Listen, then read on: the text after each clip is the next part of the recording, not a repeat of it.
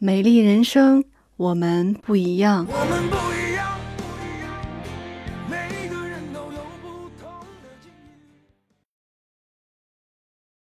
上期音频跟大家分享了一些上底妆常用的辅助工具，这期音频主要跟大家分享上底妆的技巧。很多时候，我们化好妆，脸和脖子的颜色容易差别很大，看上去就像戴了面具一样。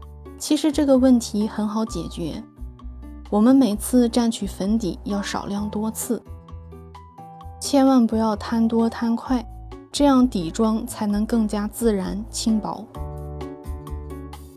顺序是由内轮廓向外轮廓铺开粉底，内轮廓指的是从眉峰垂直向下作为分界线，眉峰以内是内轮廓，眉峰以外就是外轮廓。如果大家想要更详细的了解内轮廓和外轮廓的区域划分，可以加我的微信二八三六六七零零五零。每次蘸取少量粉底，先从内眼角向外眼角轻轻按压，将粉底均匀的在整个内轮廓区域铺开。需要注意的是，内轮廓区域中嘴角、鼻子、内外眼角的地方，相对其他地方比较容易晕妆。我们可以多次少量进行加强。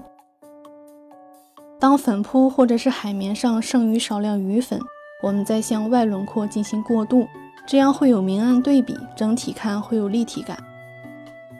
额头部位，额骨高起来的地方到眉毛就是内轮廓，靠近发际线的地方就是外轮廓。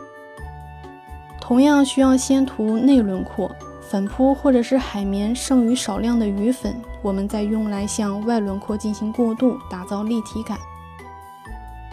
剩下的余粉我们可以用在脖子上，让脸和脖子也有个过渡，脸和脖子的肤色就会非常接近，底妆自然轻薄，明暗过渡自然，最后看起来就像没化妆一样。用粉底打造自然完美无瑕的肌肤就分享完了。接下来我要跟大家聊聊有关定妆粉需不需要用的问题。其实定妆粉的作用是让妆面更加持久，具有吸油的效果。它更加适合用在舞台妆、影视剧妆面当中。日常妆容偏清透自然，我们也不需要带妆很长时间，因此定妆粉并非是必须要用的。